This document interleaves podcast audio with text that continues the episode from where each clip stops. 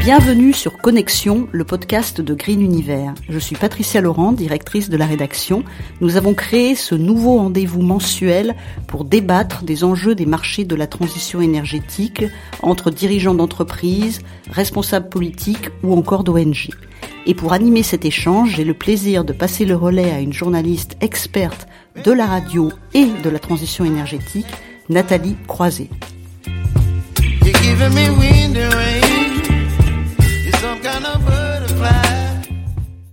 Merci Patricia Laurent pour cette entrée en matière. Je suis ravie de collaborer avec Green Univers et donc bienvenue dans Connexion, le podcast de Green Univers, un nouveau rendez-vous mensuel pour débattre des enjeux des marchés de la transition énergétique et échanger entre acteurs du secteur. Le sujet ce mois-ci, l'hydrogène décarboné et cette question, la France a-t-elle les moyens d'être le leader?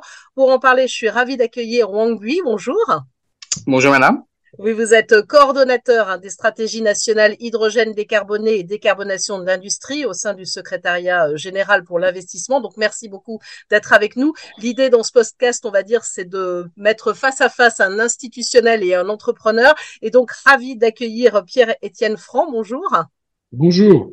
Qui est le CEO du fonds AI24, hein, lancé en septembre 2021. Avant qu'on rentre dans le vif du sujet hein, d'hydrogène décarboné, quand même quelques mots pour vous présenter, présenter euh, ce fonds AI24.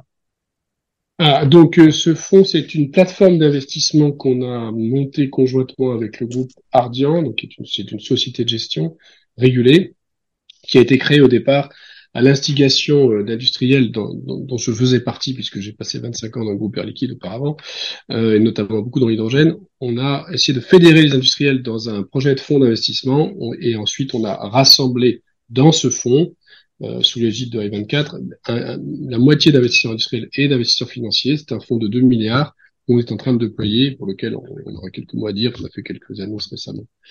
Très bien, voilà, on, avance. Voilà. Exactement. Et donc, on va voir concrètement cette question aussi des investissements dans, dans l'hydrogène. Alors, un petit peu d'actualité. Enfin, si vous avez des réponses, ça vous ne l'avez peut-être pas encore. On attend évidemment Wang Bui la stratégie euh, nationale révisée hein, pour le développement de l'hydrogène décarboné. Vous pourriez euh, avoir une date à nous donner? Alors aujourd'hui, la, stratégie n'est pas encore euh, finalisée. Elle est toujours en gestation euh, par euh, les ministères et notamment par le ministère de la Transition énergétique et le ministère de l'Industrie.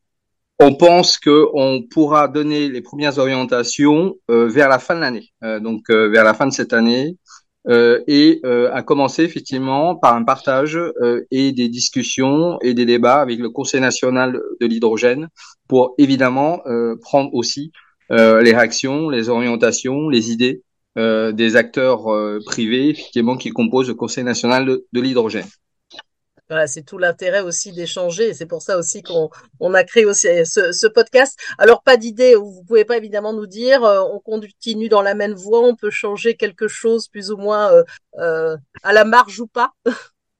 Alors, il est clair que euh, dans le domaine de l'hydrogène, l'hydrogène c'est un vieux sujet, mais en même temps il y a tellement de nouveautés d'innovation euh, que euh, l'on se doit d'être agile.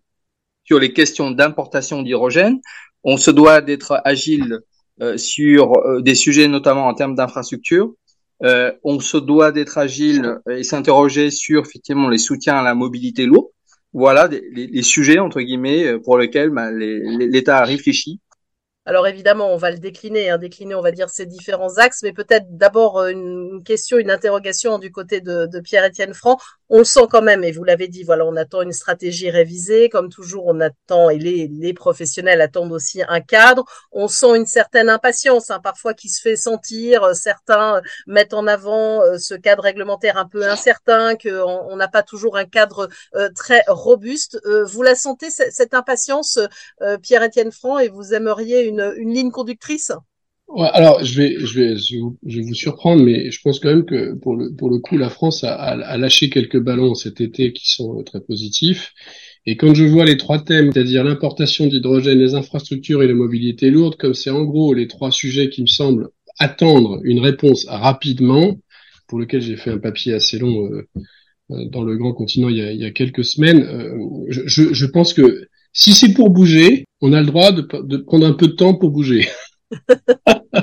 donc, euh, donc, je, donc, oui, il y a une impatience parce que il faut dire l'année 2023 a été une année un peu de de fébrilité et, et d'attentisme dans l'ensemble du secteur, pas que en France, mais en Europe, aux États-Unis et dans beaucoup d'endroits parce qu'on attendait que les réglementations se figent. Donc là, c'est fait. En Europe, c'est fait. Aux US, on, dans deux semaines, l'AIRA devrait probablement être clair sur sa méthodologie. Et donc maintenant, on attend les, les mécanismes de soutien, de financement. Et la France a commencé avec les, les CFD ou équivalents euh, sur euh, la production d'hydrogène vert. Il y a d'autres mesures qui doivent avancer, j'espère, et on va en parler après. Mais je pense qu'on est quand même 2024 sera une année de décision d'investissement. Je, je, pense que c'est à peu près certain et donc maintenant il faut juste que effectivement le cadre soit placé. Wang oui, c'est ce que vous pouvez dire. 2024, ça sera vraiment une année où, où, les choses vont se, vont se mettre en place. Alors, vous savez que jusqu'à présent, l'État a investi euh, massivement dans la R&D, hein, que ce soit pour euh, l'aéronautique, euh, que ce soit dans le domaine effectivement de la mobilité ou dans les équipements pour l'hydrogène. On a investi quand même déjà 2,1 milliards euh, sur les premiers projets IPCEI, c'est-à-dire ces gigafactories d'équipements pour l'hydrogène, puisque l'objectif c'est quand même d'avoir des équipements produits massivement pour faire des économies d'échelle, à baisser les coûts, parce qu'il y a quand même un enjeu de coûts. Et 2024 va être une année très importante parce que il y a un dispositif massif qui devrait être lancé, qui est le fameux dispositif d'appel d'offres pour le, soutenir la production d'hydrogène décarboné. C'est une enveloppe de 4 milliards d'euros. Hein, donc c'est un des budgets les plus élevés de la stratégie hydrogène pour soutenir la production d'hydrogène euh, par rapport à environ 1 gigawatt de capacité d'électrolyse. Donc ça, c'est le dispositif majeur qui devrait être lancé euh, d'ici fin 2023 au début 2024 hein, pour vous dire que euh, le cahier des charges a été publié. Il était accessible à l'ensemble des acteurs pour qu'ils puissent faire des remarques. Et surtout, on attend euh, la notification de la commission, puisque c'est un régime d'aide particulier et on doit le on doit le notifier à la commission qui doit le valider. Donc on n'est pas totalement euh, maître donc du délai, mais 2024 ce sera l'année très certainement effectivement du lancement de ce dispositif. Alors, on va décliner un peu les différents sujets hein, qu'évoquait tout à l'heure euh, Pierre-Étienne Franc. Donc, alors la question des importations, parce que ça, c'est vrai, c'est quelque chose qui a été souvent mis en avant. On s'est dit, la France a été vraiment euh, pionnière et s'est lancée très vite sur ce sujet de l'hydrogène, en mettant beaucoup en avant, notamment ces fameux bassins, avec un côté très franco-français, hein, il faut bien le dire. Est-ce qu'on va évoluer aussi en se disant que finalement, on va avoir besoin, et surtout que la France est quand même plutôt bien située, hein, si on veut, euh, on va dire, faire traverser et aussi importer. Est-ce qu'on va avancer aussi sur ces sujets-là le sujet des importations, c'est quand même déjà un sujet euh, d'ordre économique. C'est-à-dire qu'on ne sait pas forcément clairement aujourd'hui quel sera le coût d'hydrogène euh, qui sera importé. Et, euh, et, au-delà du coût d'hydrogène importé, il y a aussi tous les investissements en termes d'infrastructures qu'il faudra réaliser pour pouvoir importer cet hydrogène. Dans le cadre du Conseil national hydrogène, la réflexion a été de dire que euh, il y a certainement effectivement un questionnement sur le sujet de l'importation ou sur les infrastructures de transport euh, à partir de 2030, mais par rapport aux besoins français qui visent quand même effectivement euh, la décarbonation de, de, grandes entreprises industrielles, voire de la mobilité, on a un besoin urgent d'hydrogène aujourd'hui. Et la stratégie c'est d'ici 2030 d'avoir plutôt un développement de l'hydrogène par euh, électrolyse, électrolyseur branché sur le réseau électrique. C'est ce qui permettrait le plus rapidement de produire l'hydrogène dont l'industrie euh, voire euh, la mobilité a besoin. Voilà, donc euh, le, le sujet, il est le sujet des infrastructures d'importation, c'est un sujet en jeu, il est pour plus tard. Alors quand je dis ça, dans la zone de Fausse Marseille, vous avez entendu effectivement parler de l'infrastructure entre guillemets euh, H2Med qui qui commence à étudier entre guillemets l'importation effectivement euh, et euh, des infrastructures d'hydrogène d'Espagne euh, jusqu'à la zone effectivement industrielle de, de Fos-Marseille, où il y a un enjeu particulier très certainement de renforcement d'infrastructures électriques. Le sujet des infrastructures par pipe d'hydrogène, voire l'importation par pipe et son stockage, par exemple à Manosque, pourrait présenter des enjeux. Mais voilà, donc on, on étudie. il y a des dossiers qui sont un peu plus urgents que d'autres. Euh, mais il faut bien avoir en tête que euh, si on, veut disposer de l'hydrogène dont on a besoin pour décarboner nos industries, aujourd'hui, c'est plutôt le réseau électrique, c'est plutôt les électrolyseurs, c'est plutôt une production nationale. Plutôt une production nationale. Alors je vais faire réagir évidemment euh, Pierre-Étienne Franc, vous l'avez évoqué, hein, vous avez mis en avant dans une tribune l'intérêt aussi d'importer ce qui n'est pas accessible nécessairement en faisant de la France un carrefour hein, des énergies vertes et, bas carbone. Bah, C'est-à-dire que je, bien sûr que les enjeux de souveraineté et la chance d'avoir une industrie nucléaire puissante nous permettent, dans un premier temps, rapidement de déployer des stratégies de bassin. Mais si on regarde le sujet de manière plus européenne euh, et, la nécessité d'interconnecter nos énergies, euh, si on regarde le fait que même le nucléaire, aujourd'hui, a des prix de revient qui, qui feront sortir l'hydrogène renouvelable ou bas carbone à, à, des niveaux assez élevés, il faut donner la chance aux connexions des pays euh, du pourtour méditerranéen, à commencer par l'Espagne, mais aussi les pays du, du, sud de la Méditerranée, donc le Maroc, euh, la Tunisie, l'Algérie. Et quand on a cette contiguïté territoriale avec l'Espagne, euh, on a moyen de récupérer euh, une partie de ces molécules. Bien sûr, on n'en a pas besoin dans les deux ans, mais c'est dans les 6-7 ans qui viennent qu'on peut construire les infrastructures qui permettront en 2030, quand de très gros besoins d'hydrogène se feront sentir, soit pour renouveler certaines usines pétrochimiques, pour renouveler certains bassins d'acier ou de sidérurgie, on pense à de, l'acier vert comme on a nous supporté en, Suède. Si on peut bénéficier de, de, débuts de réseau qui connectent ces zones très très très, en tout cas, qui seront forcément les plus compétitives en termes d'énergie renouvelable pour des raisons basiques d'exposition, de, d'espace disponible et de timing pour déployer les énergies renouvelables. Si on peut avoir cette connexion, le coût, de, le, coût du transport par pipe est, est très très faible euh, dans le coût de revient d'une molécule d'hydrogène ou d'une molécule de gaz en général. Et euh, si on est prêt en 2030, on pourra euh, faire, faire décoller tout un tas d'industries sans que cela pénalise la France. Au contraire, on, on, valorisera la capacité de la France à être un territoire en partie de passage. Et alors, je ne parle pas de l'autre sujet qui est peut-être plus qui est peut-être plus difficile à concevoir aujourd'hui, mais certaines énergies arriveront sous forme euh, de produits dérivés, donc que ce soit du méthanol ou de l'ammoniac. Et nous avons quand même des ports euh, qui pourraient peut-être redévelopper de nouvelles types d'activités en devenant des, lieux d'import et de terminaux euh, d'ammoniac ou de méthanol, comme Rotterdam et les bassins du nord de l'Europe le font actuellement de manière honnêtement assez impressionnante. Hein. C'est pas pour demain, c'est pas pour 2025, mais c'est maintenant que ça se construit parce qu'il faut que ça puisse être présent en 2030. Et là, dans ce cas-là, la France sera bien partie prenante d'un écosystème européen sans renoncer du tout à sa puissance nucléaire et bénéficiant de ses relations euh, avec l'ensemble du pourtour méditerranéen, qui est quand même un pourtour dont on est très proche. C'est ça pour moi le sujet, c'est de faire les deux en parallèle, c'est pas l'un sans l'autre. Est-ce que c'est quelque chose que vous entendez hein, finalement de pouvoir euh, euh, valoriser la position géographique de la France pour développer une souveraineté de, l'accès? On a souvent, hein, et vous l'avez entendu plus d'une fois, fait une comparaison entre la France et l'Allemagne hein, sur la dynamique d'importation de, l'Allemagne. Le sujet est compliqué, mais il a déjà effectivement été traité en grande partie dans le cadre du Conseil national hydrogène. Et vous savez, la vision qu'on en a dans le Conseil national hydrogène, c'est de dire, alors je suis aussi secrétaire du Conseil national hydrogène, donc je peux librement en parler. Là, je prends ma mhm. casquette euh, de secrétaire, non pas euh, du, du, secrétaire général pour, pour l'investissement et du fonctionnaire d'État. C'est que la vision du Conseil national hydrogène, c'est de dire, on a besoin d'hydrogène électrolytique pour démarrer. Peut-être qu'on aura besoin effectivement d'infrastructures de transport et éventuellement d'importation pour 2030. Et, et, effectivement, la question qui est, et, et, euh, vous avez tout à fait raison de, de souligner, Monsieur Franck, c'est de dire que euh, si on veut avoir des infrastructures pour, pour 2030, eh ben, il faut lancer des travaux avant, et peut-être cinq ans avant.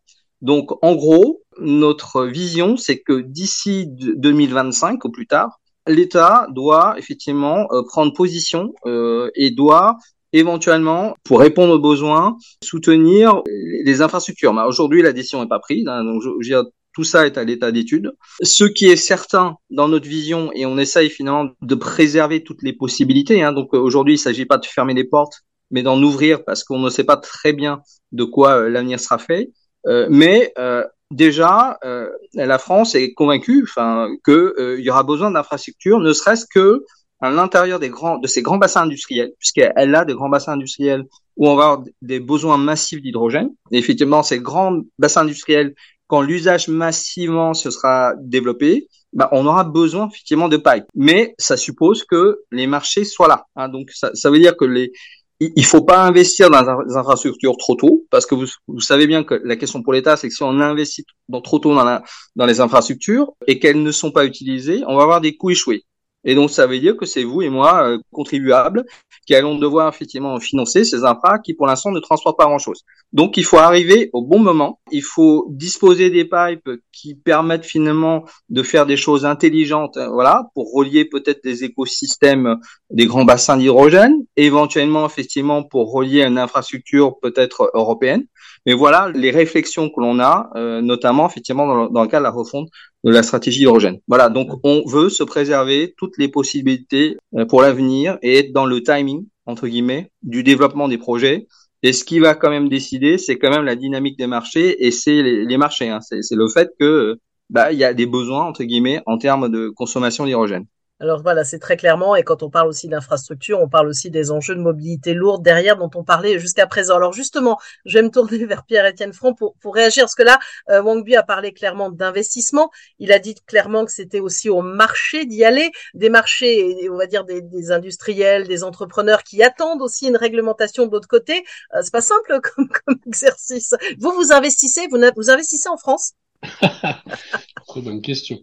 Donc, euh, on investit tout à fait. Ben, en fait, notre fonds a une, a une, a une, une stratégie d'investissement qui porte sur toute la chaîne de valeur, depuis, si, si c'est nécessaire, la production d'énergie renouvelable jusqu'à son usage dans notamment la mobilité. Et près de la moitié du fonds devrait normalement être déployé dans des, des stratégies d'infrastructure pour la mobilité. Alors aujourd'hui, de fait, on a investi en mobilité uniquement pour l'instant en Allemagne parce qu'il y avait déjà un réseau de stations, donc c'est un investissement un peu brownfield pour essayer de le repositionner pour se préparer à accueillir des transports intensifs et lourds parce que on pense que la réglementation européenne euh, sur les émissions de CO2 des véhicules légers et des véhicules lourds va vraiment imposer des baisses d'émissions de plus de 50% pour ces, ces flottes-là, que pour qu'ils aient un parc à peu près homogène d'ici 2030, euh, il faut avoir commencé à déployer en 2027-2028, et que pour ça, il faut déployer des réseaux de stations d'ici là. En plus, la réglementation AFIR euh, sur les infrastructures alternatives a été validée par l'Europe. Elle relativement light en termes d'engagement euh, pour les États membres sur les stations hydrogène, mais il faut quand même en déployer plus de plus de 650 en Europe. Donc il faut créer les conditions pour que le marché, la demande effectivement puisse s'exercer. Aujourd'hui, un logisticien en France, euh, déjà souvent sont des logisticiens qui ne sont pas euh, régionaux mais nationaux, parfois européens. Et donc s'il n'a pas la visibilité d'un secteur, enfin d'un déploiement de réseau pour se recharger un peu partout dans les grands corridors, mais il va pas, il va pas demander, il va pas aller chercher des camions. Et donc le constructeur, que ce soit Iveco, que ce soit Renault Trucks, que ce soit Daimler ou que ce soit des fabricants comme Stellantis ou Avia pour euh, les véhicules utilitaires, aura du mal à passer sur les grandes séries s'il ne sent pas qu'il y a quelque chose d'irréversible qui est lancé, qui est dynamisé par la puissance publique, avec l'appui de fonds d'investissement comme nous, qui leur permettent de, de, de, jouer le pari de la mobilité hydrogène ou de la mobilité hybride hydrogène. Donc nous, nous sommes prêts, bien entendu, à investir en France. On a 50% de nos investisseurs sont français. On a pris un ticket dans, dans, une autre forme de soutien de la mobilité lourde, qui sont les SAF, tout ce qui est Sustainable Aviation Fuel, puisqu'on est rentré pour l'instant doucement dans, le, dans la société Elise, mais on se positionne en fait pour les accompagner beaucoup plus largement demain, lorsqu'ils développeront des sites de production de, de, de biocarburants. Je pense que la France est, est un peu à mi-chemin dans son dans son travail sur les transports et je dis pas que c'est simple, je veux pas être à la place des politiques sur le sujet parce qu'il y a beaucoup d'options possibles. Soit on, on, aide les équipementiers français à déployer et c'est très bien euh, des, des, grandes séries de, de, de, réservoirs sous pression, de piles à combustible, éventuellement même de stations. On aide aussi les fabricants d'électrolyseurs. Je pense que ce n'est pas en fait très compliqué en termes et, et ni même très très très important sur un plan financier de faire l'étape suivante et d'accompagner le déploiement de l'infrastructure minimum, au moins la FIR, et de manière concertée et consolidée de façon à avoir des effets d'échelle. Si on ne raisonne pas au moins plus pluri-pays et au moins national pour développer des logiques de PPP qui soient consolidantes, qui permettent de modulariser les, les supply chains, de standardiser euh, les stations et donc d'avoir des effets de prix, on se perd de la possibilité de réduire les coûts de 2 à 3 euros du kilo à la pompe et donc de donner aux constructeurs européens un signal que leurs investissements seront rentabilisés en Europe. Donc pour moi, c'est ça ce qui manque aujourd'hui dans la palette des solutions françaises, c'est une capacité à déployer quelque chose sur la mobilité, euh, notamment la logistique et la mobilité intensive. Alors Wangbi, vous pourrez réagir. Je vois le temps qui file parce que c'est un sujet énorme de parler de l'hydrogène décarboné. Je pense aussi que vous avez vu pour réagir aussi à l'actualité parce que bon, une des volontés aussi de l'État, c'est de, de, développer aussi des électrolyseurs. Euh, L'AIE, hein, l'Agence internationale de l'énergie, a, a, a, annoncé il y a peu de temps, selon elle, que fin 2023, la Chine va contrôler la moitié de la capacité installée d'électrolyseurs produisant de l'hydrogène bas carbone dans le monde. Et l'AIE s'inquiète par ailleurs d'un ralentissement de projets de, de nouvelles installations, notamment à cause de l'inflation. Euh, ça veut dire aussi qu'il faut y aller Il faut y aller, c'est certain. Et euh, notamment euh, sur les électrolyseurs, on a eu cette analyse hein, de, se dire si on n'est pas, on n'a pas les capacités dont on a besoin, parce que la vision de la France, c'est qu'elle aura besoin quand même de 6 gigawatts d'électrolyseurs installés en 2030, ce qui est énorme. Si on n'a pas cette capacité de production pour répondre aux besoins français, hein, ne serait-ce que déjà les besoins de décarbonation de la France, on sera envahi effectivement par les électrolyseurs chinois. D'où ce soutien massif effectivement aux électrolyseurs. Alors je suis obligé de vous reparler d'IPCI pour vous dire qu'on a soutenu quand même aujourd'hui énormément de producteurs d'électrolyseurs. Hein, on a euh, évidemment euh, investi sur McPhee, euh, on a soutenu aussi John Cockerill, on a soutenu Elogen, qui a une technologie effectivement d'électrolyse PEM qui permet effectivement de supporter davantage les énergies renouvelables. On a aussi effectivement des acteurs plus innovants comme euh, comme Genvia qui fait une des électrolyseurs, on va dire haute température, qui permet effectivement de baisser la consommation électrique. Donc on a toute une gamme de gigafactories qui nous demandent effectivement qu'à se déployer. Hein, et ça va demander un peu de temps. Hein. Ça veut dire que euh, les projets ont été soutenus euh, l'année dernière. Euh, la montée en charge des usines, bah, ça va prendre euh, quelques années quand même, hein.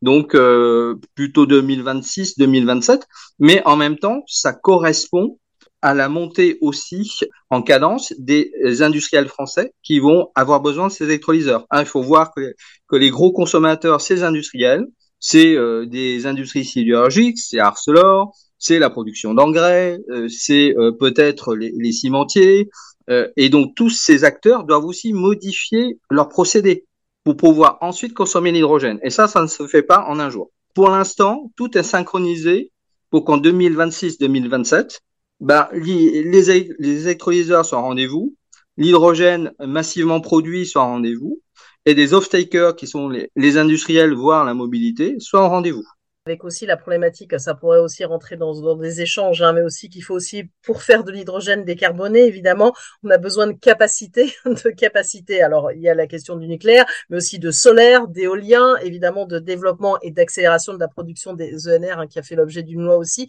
Il y a aussi cette problématique-là, hein, qui entre en jeu aussi dans ces enjeux de l'hydrogène décarboné. Une réaction, euh, Pierre-Étienne Franc, cette, euh, ce sujet des électrolyseurs? Ah mais non, mais la, la, la France euh, et l'Europe en général ont euh, sur le, le, papier et dans les faits, euh, après un, temps de gestation compliquée de la, de discussion entre les États et l'Europe dans le cas des IFC, ont effectivement mis le paquet pour que les grands acteurs européens puissent déployer des usines de fabrication d'électrolyse. Ce qu'il faudrait essayer d'obtenir, surtout au regard de ce que se passe en Chine, c'est que les déploiements maintenant aillent très vite. Parce qu'aujourd'hui, en Chine, vous avez le paradoxe d'avoir une économie dirigée mais très entrepreneuriale.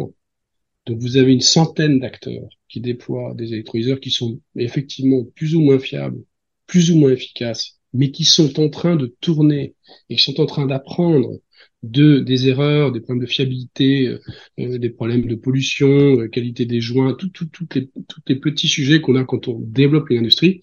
Et c'est comme ça que les Chinois ont pris le devant euh, sur le reste des Occidentaux, sur toutes les industries précédentes.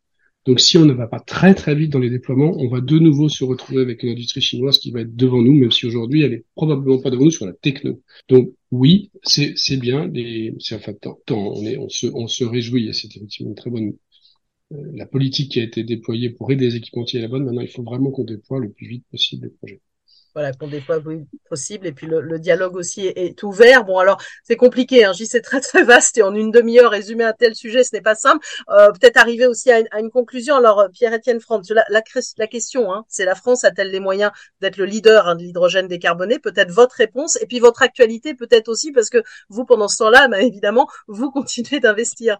Alors, la France, elle a, elle a beaucoup d'acteurs qui sont leaders sur le marché, hein, euh, à commencer par les grands, les grands industriels du secteur, hein, que ce soit Air Liquide, euh, Total, Engie, enfin les grands, et, même EDF dans, dans, dans son domaine plutôt sur l'amont, sur le nucléaire. Elle a aussi un certain nombre de startups qui se développent. Euh, ce qu'il faut, c'est que la France soit pas uniquement un terrain qui cherche à valoriser ses exports, mais que la France comprenne que l'hydrogène fait partie de l'équation énergétique de demain. Et donc, euh, on est meilleur quand on fait soi-même pour ses propres besoins et on, exporte mieux derrière. Et en ce qui nous concerne, bah, on est aussi un exemple de la force française parce que je rappelle qu'il n'y a pas d'autres fonds dans le monde de cette taille. La moitié de ce, de ce fonds euh, a été effectivement investi grâce à des LPs, enfin des investisseurs institutionnels et industriels français ou d'origine française, que euh, c'est un fonds, euh, par ailleurs, qui est uniquement focalisé sur la chaîne de valeur hydrogène. Donc nous sommes une, quelque part une force de d'exportation des, des, capacités d'investissement françaises dans le monde. On le fait en soutenant les entrepreneurs. N'oublions surtout pas les entrepreneurs de cette histoire parce que c'est un peu comme le renouvelable. Les entrepreneurs, ils sont toujours un coup d'avance et ils sont utiles pour tout le monde, aussi pour les grands groupes qui derrière souvent rachètent leurs assets, etc. Et on vient, on vient de le faire en investissant dans un projet d'acier vert H2 Green Steel. Il y a d'autres projets français de ce type-là qui sont très intéressants. On vient de le faire en investissant dans un développeur de projets gigantesque qui a lui-même des accords avec des pétroliers euh, anglo-saxons euh, à Oman et en, Australie. Et donc, on va essayer de, de, de, de mêler les deux, c'est-à-dire d'investir parfois avec des, des, grands acteurs et parfois avec des entrepreneurs qui sont un peu sur, qui ont un coup d'avance, qui nous permettent de faire avancer l'industrie. Ah, voilà, pour réagir. Voilà, on a, on a un formidable écosystème, on va dire. On a des entrepreneurs engagés, des investisseurs qui ont envie d'y aller. Donc, on a les moyens d'être le leader de l'hydrogène décarboné. Alors, moi, ce que j'ai envie de dire, c'est qu'on on se donne les moyens pour, pour être les leaders. Hein, donc euh, après, l'avenir nous dira si on est des leaders ou pas, et je pense qu'on sera de toute façon bien placé. Et je suis totalement d'accord avec ce qui a été dit, c'est-à-dire qu'il faut d'abord soutenir le dynamisme des entrepreneurs. Donc on, on, donne, on leur donne la possibilité finalement de d'avoir des compétences, des recrutements nécessaires. Pour, pour, ça, on a investi beaucoup sur la problématique des compétences. Euh, on essaie de faire en sorte que le marché français, euh, c'est ce qui a été dit aussi, leur permettre de tester des produits, de commencer effectivement à vendre, commencer à avoir des retours d'expérience, parce que l'industrie, vous savez, c'est difficile, c'est compliqué, il y a des problèmes de fiabilité, on va avoir des incidents, et euh, c'est euh, une démarche, euh, un progrès continu. Hein, donc c'est c'est le prêt à payer. L'Europe, c'est le premier marché, un des premiers marchés mondiaux. Donc il y a, y a c'est chez nous. Donc on, on, a finalement toutes les chances entre guillemets d'y arriver en commençant par par le marché européen. Donc je pense que on, la France a, les moyens de devenir un leader. Alors après, il y a encore du travail. Hein. Donc euh, et il faut aller vite. J'ai entendu aussi. De, de et oui, il faut aller vite. Alors il faut aller vite et en même temps il faut être endurant parce que tout le monde connaît la vallée de la mort. Voilà. il suffit que les marchés soient un peu plus lents que ce qui est prévu pour que bah, finalement nos entrepreneurs souffrent. Donc il, faut aller vite, mais il faut être endurant. Exactement, c'est comme ça qu'on va résumer. Alors c'est vrai que c'est pas facile de balayer un tel sujet aussi large, mais je pense qu'on a évoqué les principaux points. On va dire, on a bien compris aussi que finalement le, dialogue était ouvert avec les entrepreneurs, que peut-être pourquoi pas, il y avait à y avoir aussi une inflexion, une vraie réflexion un peu globale aussi sur la stratégie de la France, parce qu'elle a beaucoup aussi à apporter dans ces sujets d'hydrogène décarboné. Donc merci beaucoup à, à tous les deux, hein, Pierre-Étienne Franc, le CEO du fonds AI24, et à vous, euh, Wang Bui, coordonnateur des stratégies nationales hydrogène décarboné et décarboné d'industrie au sein du secrétariat général pour l'investissement. Un petit remerciement à Thomas Blosville de Green Univers pour son éclairage sur les sujets et puis à Jacopo Landi euh, pour son aide dans la conception de ce podcast. À bientôt pour un nouveau connexion hein, de Green Univers et il sera question de rénovation énergétique.